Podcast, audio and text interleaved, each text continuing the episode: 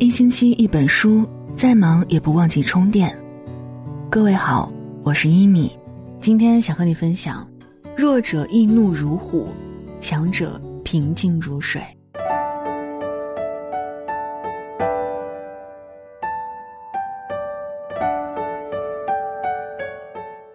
看《围城》的时候，里面有个情节让人印象深刻。方鸿渐在和孙柔嘉结婚之后。一直找不到像样的工作，拿的薪水还不如妻子多。两口子动不动就吵架。孙柔家的姑姑就毫不客气的指责方鸿渐，本事不大，脾气倒不小。话虽难听，却一语戳中了方鸿渐的死穴。发脾气人人都会，真本事却不是人人都有的。打过交道的人多了，我们常会有这种感觉。越是本事大的人，越是和颜悦色、举重若轻，说起话来也格外有涵养；而那些本事不大的人，却往往暴躁易怒、极难相处。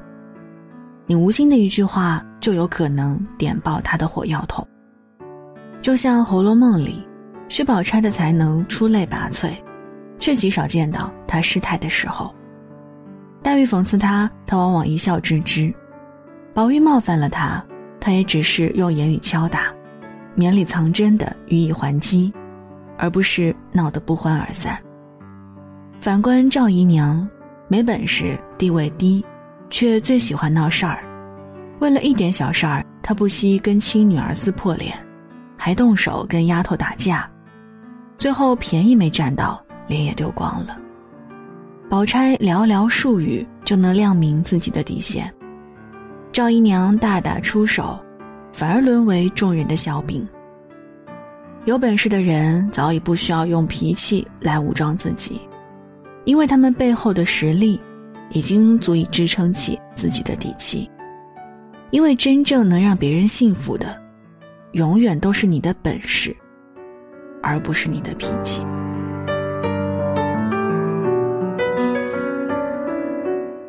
弱者喜欢打肿脸充胖子，不过是想证明自己很强，获得别人的认可。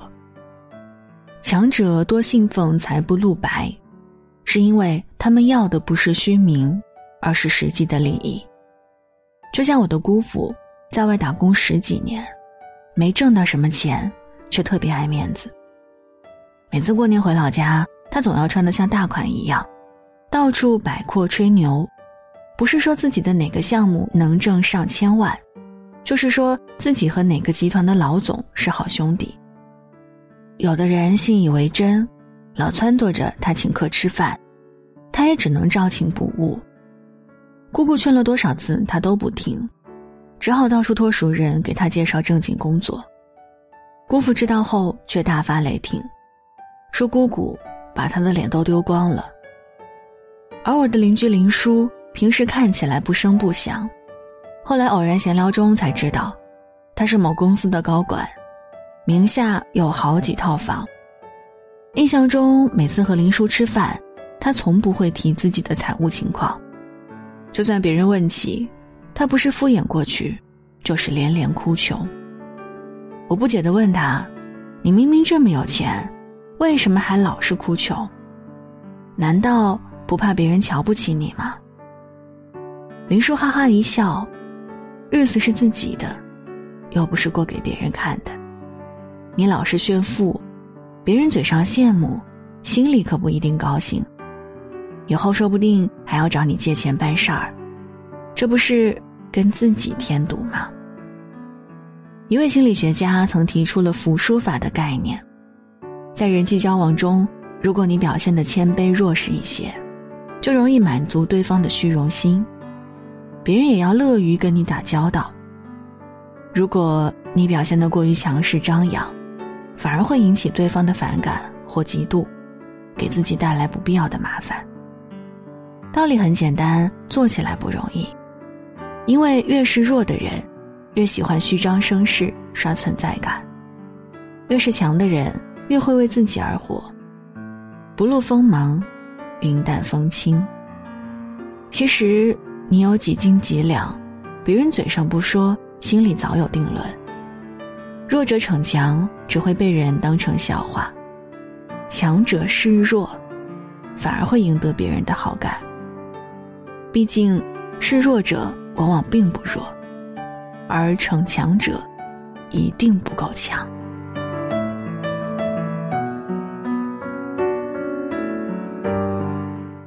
有人经常抱怨自己身边坏人太多，发脾气是为了保护自己。就像我的前同事小杨，他刚进公司实习那会儿，既没经验，能力也一般，无论是领导还是同事，都喜欢叫他去做这做那，这个喊他取个外卖，那个叫他寄个快递，搞得他每天心情烦躁，工作完不成，业绩也做不上去。有一天，有个同事让他做表格，还调侃他的业绩又是全组垫底，他一下子爆发了，一边哭一边喊：“你们都把我当打杂的，我的工作怎么可能做得好？”结果部门主管把他叫到办公室，不仅没安慰他，还告诉他：“不是因为别人叫你做事儿，你的工作才做得不好，而是因为你的工作做得不够好。”大家才会让你去做事儿。你看看其他同事手里都有自己的项目，只有你没有。这些事儿不叫你做，叫谁做呢？小杨说：“那时他才明白，生活不是傻白甜也能逆袭的偶像剧。你的眼泪和脾气，在别人眼里都一文不值。”于是，他擦干了眼泪，开始玩命工作。做不完的加班做。不会做的，缠着别人问。短短几个月，他的业绩排名就从公司倒数变成数一数二，不仅很快就升了职，大家对他的态度也很快改观了。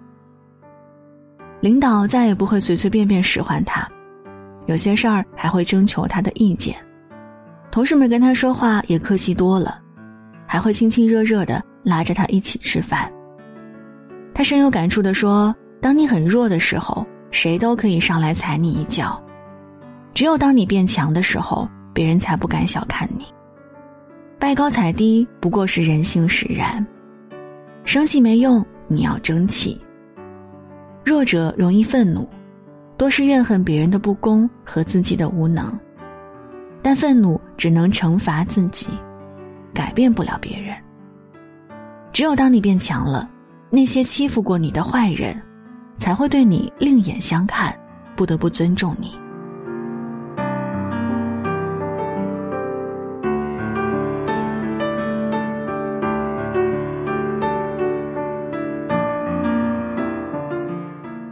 《权力的游戏》里有句话：“狮子从来不在意绵羊的看法。”当你还是虚弱的绵羊时，再愤怒的嘶吼也显得有气无力。只有当你成为了强大的狮子。才能不怒自威，令人敬畏。为何弱者容易愤怒？因为除了愤怒，他们没有别的手段反击。为何强者很少愤怒？因为不需要愤怒，他们就能保护好自己。愤怒不过是纸糊的老虎，看似凶猛，时而无用。与其自暴自弃、怨天尤人，不如将怒气。转化为提升自己的动力，让自己一点点强大起来。当你拥有更强的实力，站在更高的地方，就会突然发现，烂事依然有，但影响不了你的心情。坏人也很少，而且伤不了你分毫。眼前坦途一片，路上风景正好。共勉。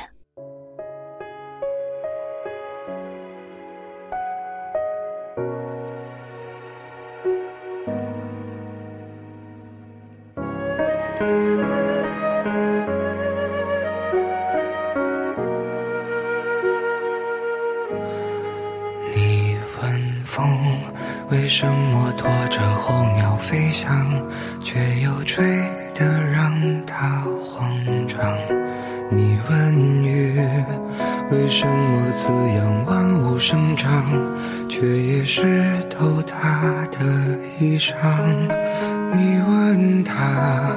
为什么亲吻他的伤疤，却又不能带他回家？为什么还是不敢放下，明知听不到回答。如果光已忘了要将前方照亮，你会握着我的手吗？如果路会通往不知名的地方，你会跟我一起走吗？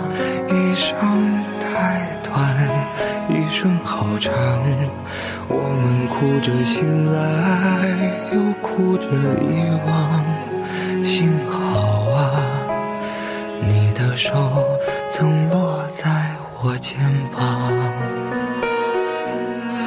就像空中漂浮的渺小的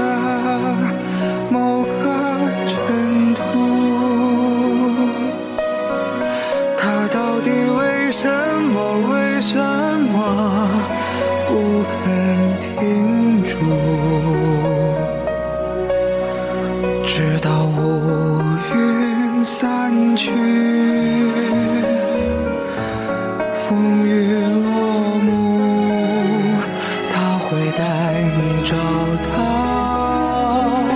光的来处，就像手边落满了灰尘的某一本书。它可曾单薄地承载了谁的酸楚？尽管岁月无声，留下痴